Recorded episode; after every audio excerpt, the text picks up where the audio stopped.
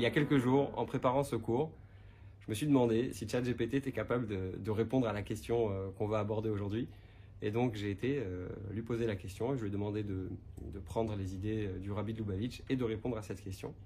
Et il a donné une réponse assez étonnante, assez bluffante, parce qu'il a repris un peu l'idée dont on va parler aujourd'hui. Et puis j'ai fait une capture d'écran de, de cette réponse et je l'ai mise sur les réseaux sociaux et j'ai eu tout type de réactions. Et des gens qui étaient pour, des gens qui étaient contre, euh, des gens qui disaient euh, ça fait peur. Donc j'aimerais euh, donner une réponse un petit peu de ce que je pense sur le sujet et de comment on peut le tirer de ce qu'on va, de ce qu'on va étudier, de aujourd'hui et de l'opinion du Rabbi Lubavitch de manière générale sur la technologie et de la bonne approche à avoir sur la technologie. Cette semaine, on va lire l'histoire des espions, autrement appelés les explorateurs. C'est une histoire passionnante parce que ça crée énormément de, de discussion au sein du peuple juif. Euh, c'est ce qui va euh, causer le fait que les juifs vont rester 40 ans dans le désert. Euh, ensuite, on va lire dans la Haftara une histoire des, espions qui a eu lieu des années plus tard, après le départ de, Moïse, de Moshe. Et donc, je pense que c'est un épisode central. C'est une paracha qui est passionnante. En tout cas, ce qui est certain, je peux vous le dire, c'est que c'est une de mes parachas vraiment préférées parce qu'il y a il y a une histoire qui est très très très intéressante euh, avec euh, beaucoup beaucoup de détails, avec des leaders qui vont semer un peu le trouble au sein du, peuple juif. Donc euh, accrochez-vous, on va voir tout ça ensemble. Donc notre histoire commence, on est quelques temps après le don de la Torah et quelques temps après aussi la sortie d'Égypte, l'ouverture de la mer Rouge. Et puis le peuple s'approche de la terre de, de Canaan, puisque ça s'appelait pas encore Israël à l'époque. Et le peuple doit entrer en Israël mais on veut savoir un petit peu est-ce que cette terre elle est, euh, elle est apte, elle est capable de recevoir le, peuple juif? Et donc Moshe entreprend d'envoyer des, espions, d'envoyer des explorateurs pour pouvoir découvrir quelle est la nature de cette terre, quel est le, le meilleur moyen de la, de la conquérir. Et donc, au début de la paracha, on nous raconte que euh, Moshe choisit 12 leaders du peuple juif, euh, des gens très très importants, et il leur demande d'aller explorer la terre, d'aller découvrir quels sont ses meilleurs endroits, est-ce qu'il y a des montagnes, est-ce que les villes sont fortifiées, est-ce que les gens qui y habitent euh, sont forts ou faibles? Et ce qui se passe, assez étonnamment, alors vous pouvez lire tout ce, que, tout ce que je dis, vous pouvez le retrouver dans un PDF qui est vous pouvez retrouver un lien dans la description de cette vidéo. Si vous écoutez en podcast, vous avez aussi euh, le, lien. Euh, ça m'arrive très souvent d'avoir des gens qui me disent euh, Ah, il y, a, un PDF avec le cours Oui, il y a un PDF avec le cours, vous pouvez le trouver dans la description. Et vous pouvez suivre, vous avez là-bas tous les versets, toutes les sources. Donc ça permet de, de, pouvoir mieux s'approfondir dans le sujet qu'on va étudier aujourd'hui. Donc, on est dans la source 1, on vient de le dire, Moïse envoie donc ces, ces 12 hommes pour aller explorer la terre, pour aller découvrir euh, euh, cette terre dans, laquelle le peuple juif va habiter pendant, euh, pendant de nombreuses années. Et donc, ce qui est très intéressant, on passe page, page 4, c'est que dans ce groupe, il y a quelque part deux équipes. La première équipe, ce sont les, les 10 explorateurs qui vont revenir et qui vont faire un rapport un peu négatif. Ils vont dire c'est une catastrophe, on ne peut pas vivre dans cette terre, euh, les gens euh, qui y habitent sont beaucoup trop forts pour nous, et quelque part même plus forts que Dieu lui-même, puisqu'ils disent en hébreu, je vais traduire, Kichazak hu mimenu. Il est, il est, ce peuple est plus fort, mimenu en hébreu, ça veut dire de lui. On parle ici bien sûr euh, de Dieu. Et il y a un deuxième groupe c'est celui de Yehoshua et Kalev, qui sont euh, pour l'un euh, le prochain leader du peuple juif, celui qui va succéder à, Moïse, à Moshe. Et pour le deuxième, qui était aussi, comme, on l'a dit tout à l'heure, euh, qui était aussi un, leader, eh bien, qui ne va pas suivre la majorité. Et on va voir justement beaucoup de, messages de, ce, partage quelque part, de cette différence entre ces deux groupes. Donc, ils vont voir Moshe et Aaron et tout le peuple juif, quand tous les espions reviennent, c'est le premier groupe qui parle ici, et ils disent c'est une catastrophe, euh, c'est trop compliqué, on va jamais pouvoir, euh, on va jamais pouvoir euh, y aller. D'ailleurs, on nous donne un conseil intéressant dans le commentaire le, plus classique sur la Torah, qui est Rashi. Il nous dit, ils ont dit quand même des choses vraies, parce que quand on veut dire un mensonge, il faut toujours qu'il y ait un peu de vérité. Sinon, le, mensonge ne passe pas. Alors que le peuple est en train de, se plaindre, pour d'autres de, pleurer, on a Caleb qui se lève et qui dit Les amis, on peut y aller. Le bon Dieu va nous donner les forces. Euh, on a déjà vu Moïse faire des choses euh, bien plus incroyables que ce qui s'est passé aujourd'hui. Et donc, il est certain qu'on va pouvoir euh, conquérir cette terre et s'y installer. Il est certain qu'on a notre place là-bas. Et il fait tout un discours. Alors, Petite remarque très intéressante, les commentaires expliquent que c'est Caleb qui parle, c'est pas Yahushua. Alors que Yahushua, c'est le prochain leader du peuple juif. C'est euh, celui qui ne quitte jamais la tente de, de Moshe. C'est euh, une figure euh, apparemment très connue déjà à l'époque du peuple. Pourquoi est-ce que Yahushua ne parle pas? Alors, le commentaire que j'ai entendu très intéressant, c'est que Yahushua n'avait pas d'enfant. Et n'étant pas euh, responsable d'une famille, il n'avait pas les mêmes intérêts que les autres. Et le peuple aurait pu lui dire, certains parmi le peuple auraient pu lui dire, écoute, toi tu n'as rien à perdre, on va s'installer là-bas, euh, au pire, euh, étant donné que tu es seul, tu n'as rien à perdre, c'est pas trop difficile pour toi, s'il y a une guerre, tu ne risques que ta vie. Et Caleb, qui lui avait des enfants, avait la possibilité de dire, je sais exactement de quoi, de quoi je parle, je sais quelles sont les difficultés, et je vous, je vous recommande quand même de, de, y aller. Il n'y a, y a, aucun, a aucun risque qu'il se passe quoi que ce soit. Euh, et ce qui est passionnant, et ça je pense c'est euh, une des, des, des, grandes bases dans, dans la pensée juive, c'est que dans la description des espions, à un moment donné, ils disent euh, Nous étions comme des sauterelles, et ainsi nous étions à leurs yeux.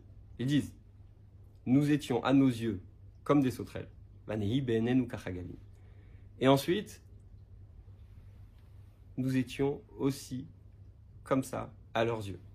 Est-ce que, est que le rabbi de Gour, qui, s'appelait Rabbi Yehuda Yeleib Alter, il a écrit un commentaire sur la Torah qui s'appelle Sfat Emet.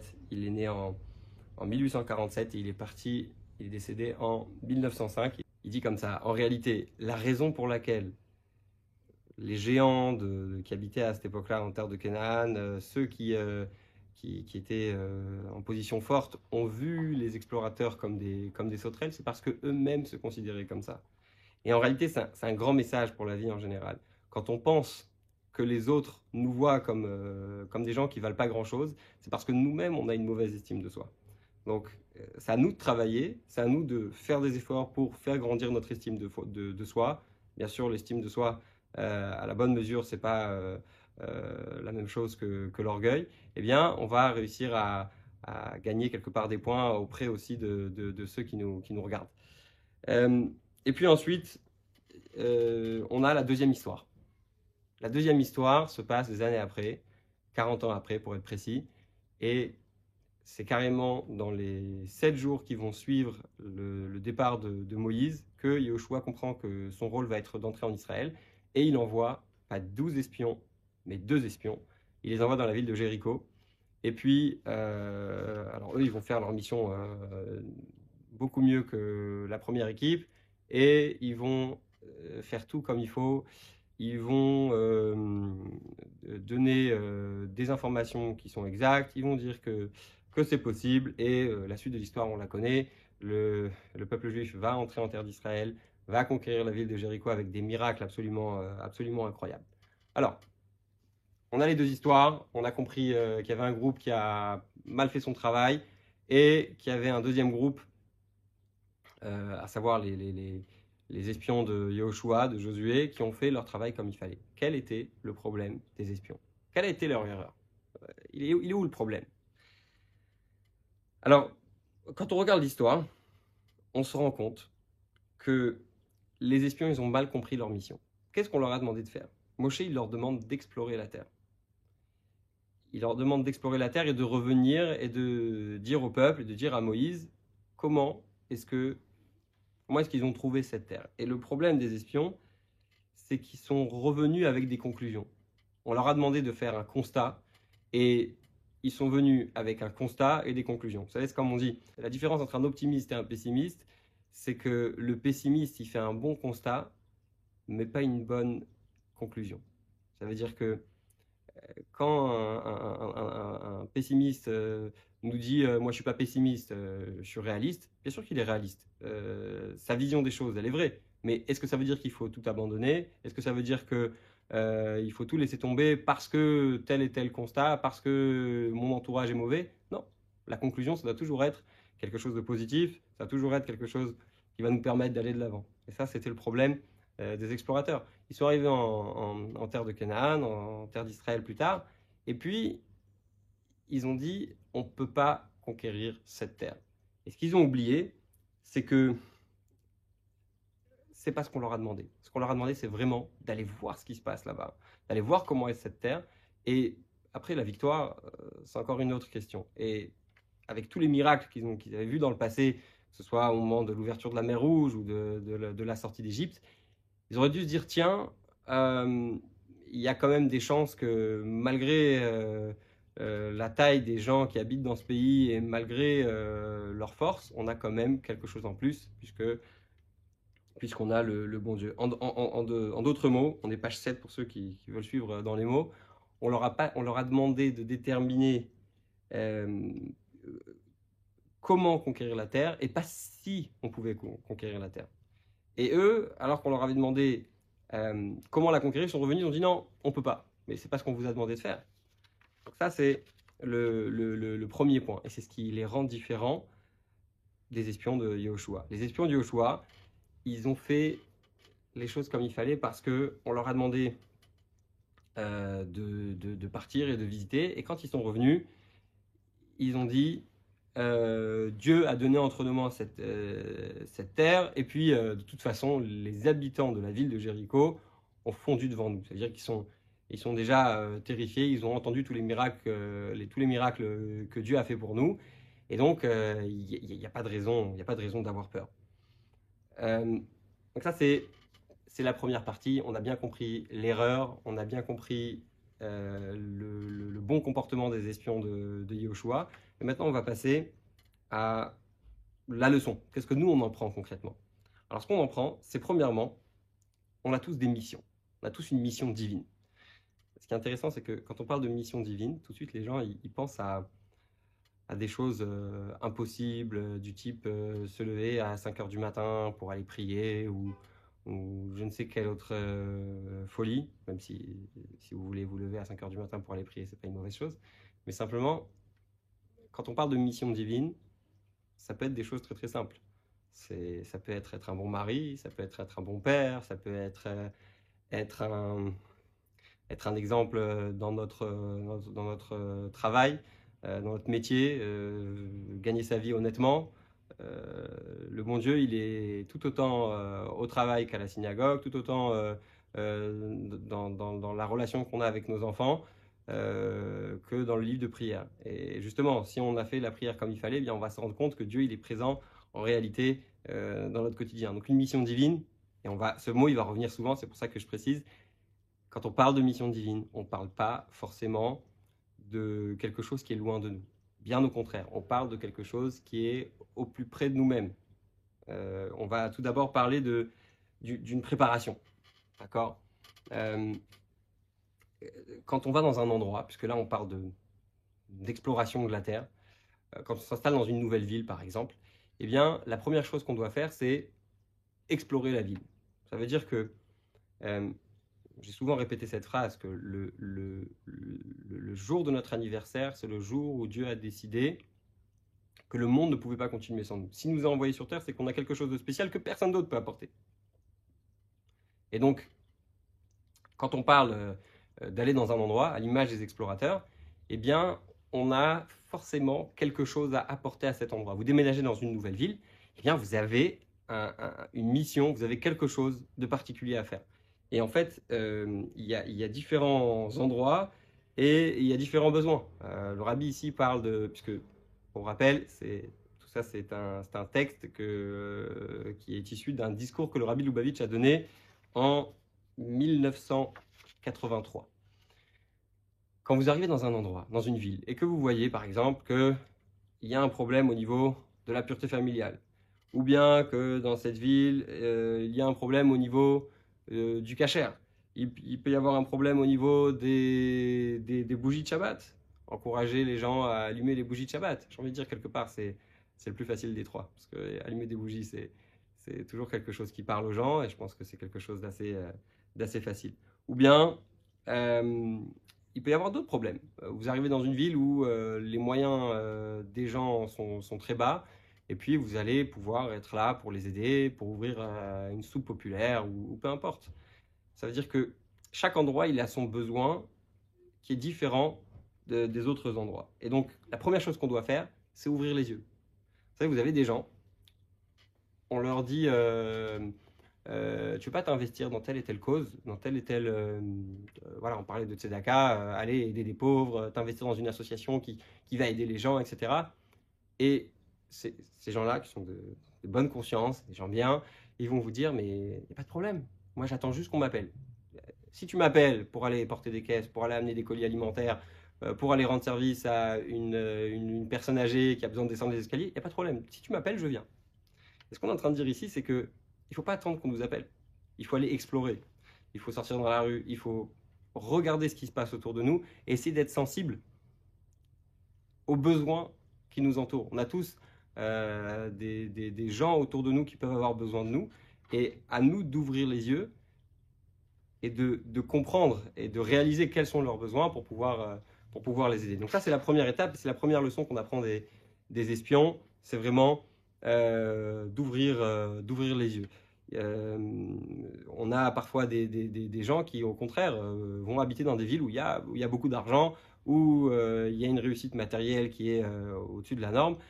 Eh bien, s'ils ont eu la, chance d'habiter dans cette ville, bon, c'est qu'en général, eux aussi, ils, gagnent, gagnent bien leur vie, et tant mieux pour eux.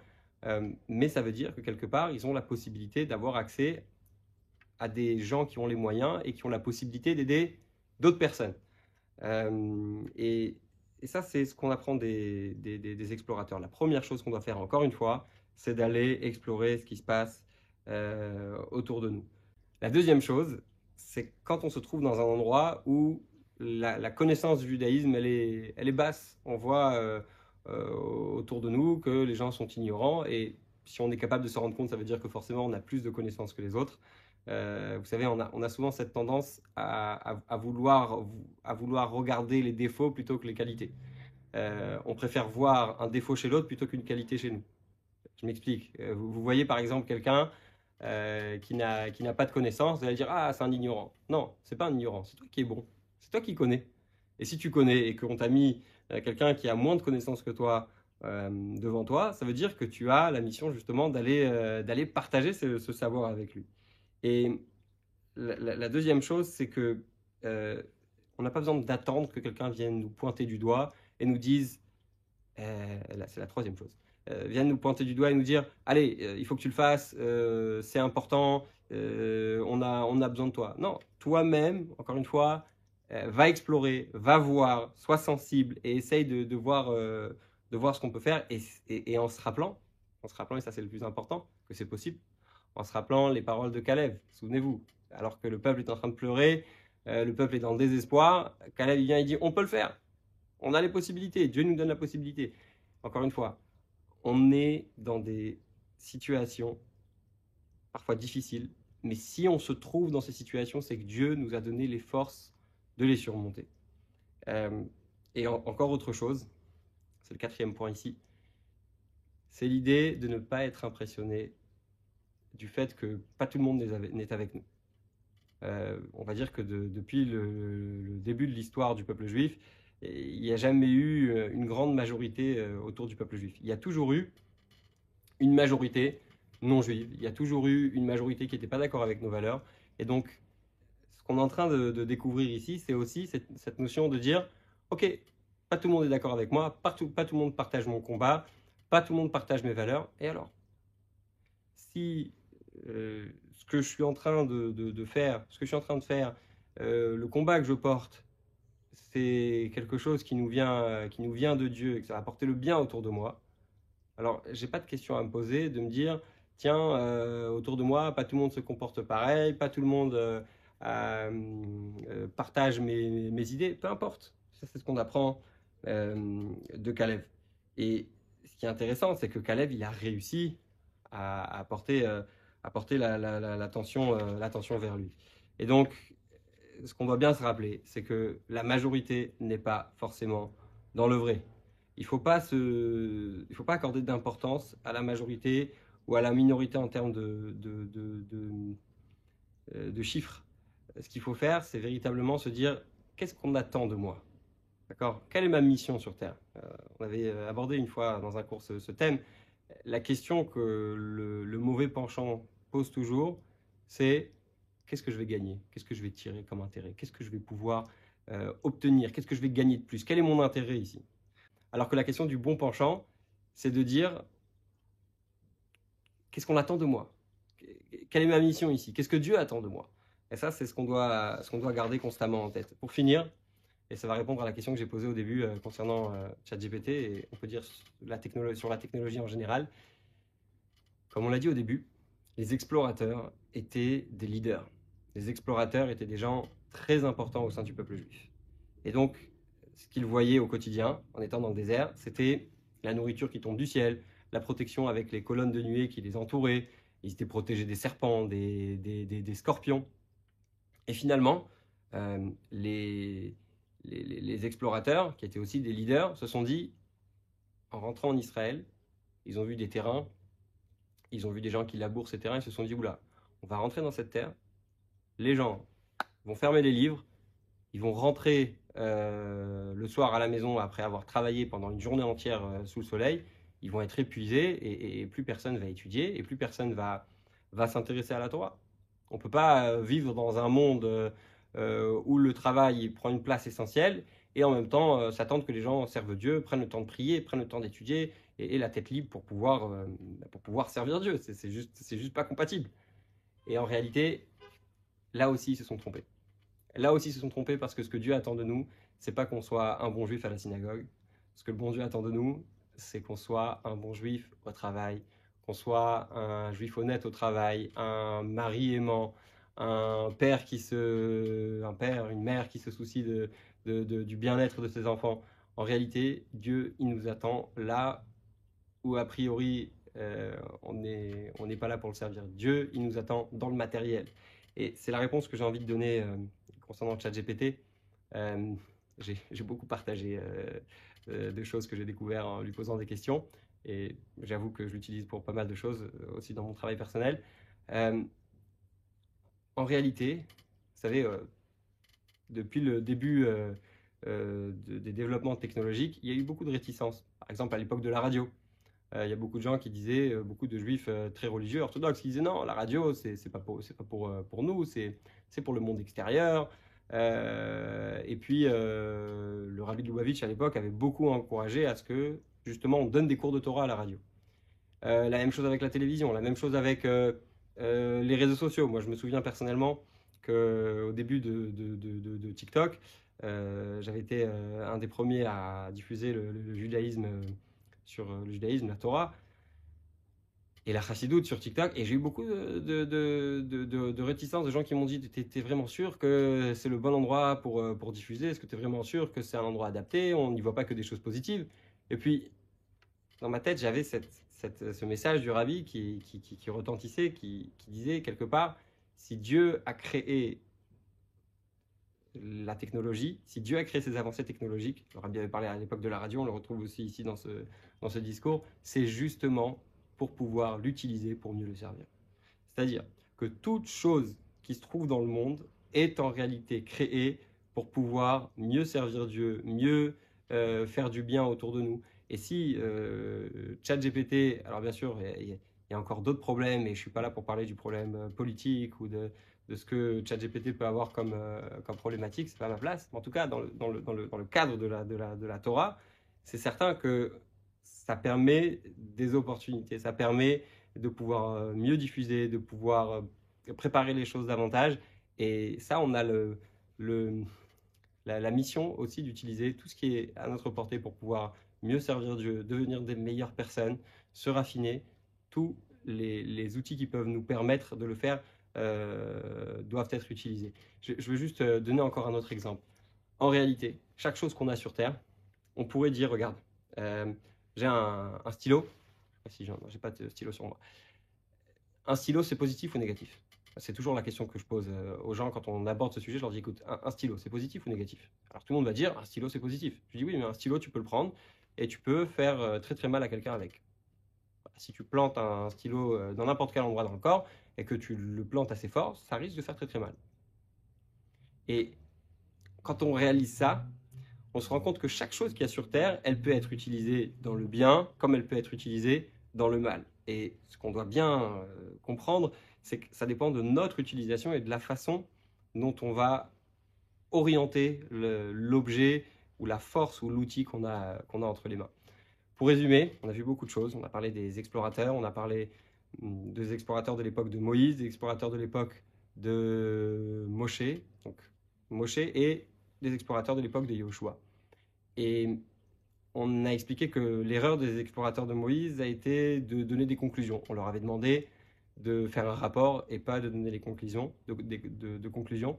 Et ce qu'on a expliqué, c'est que quoi qu'il arrive, si on arrive dans un endroit, ce qu'on apprend des explorateurs, c'est qu'on doit d'abord aller explorer cet endroit, d'abord aller voir euh, quelles opportunités on a, qu'est-ce qu'on peut faire pour euh, faire avancer cet endroit, quels sont les besoins de cet endroit. Ensuite, on a expliqué euh, qu'on ne devait pas attendre que quelqu'un vienne nous le dire, et bien sûr qu'on avait les forces de le faire. Et puis on a fini par dire que les explorateurs avaient peur du matériel, avaient peur du monde dans lequel on doit travailler et se fatiguer.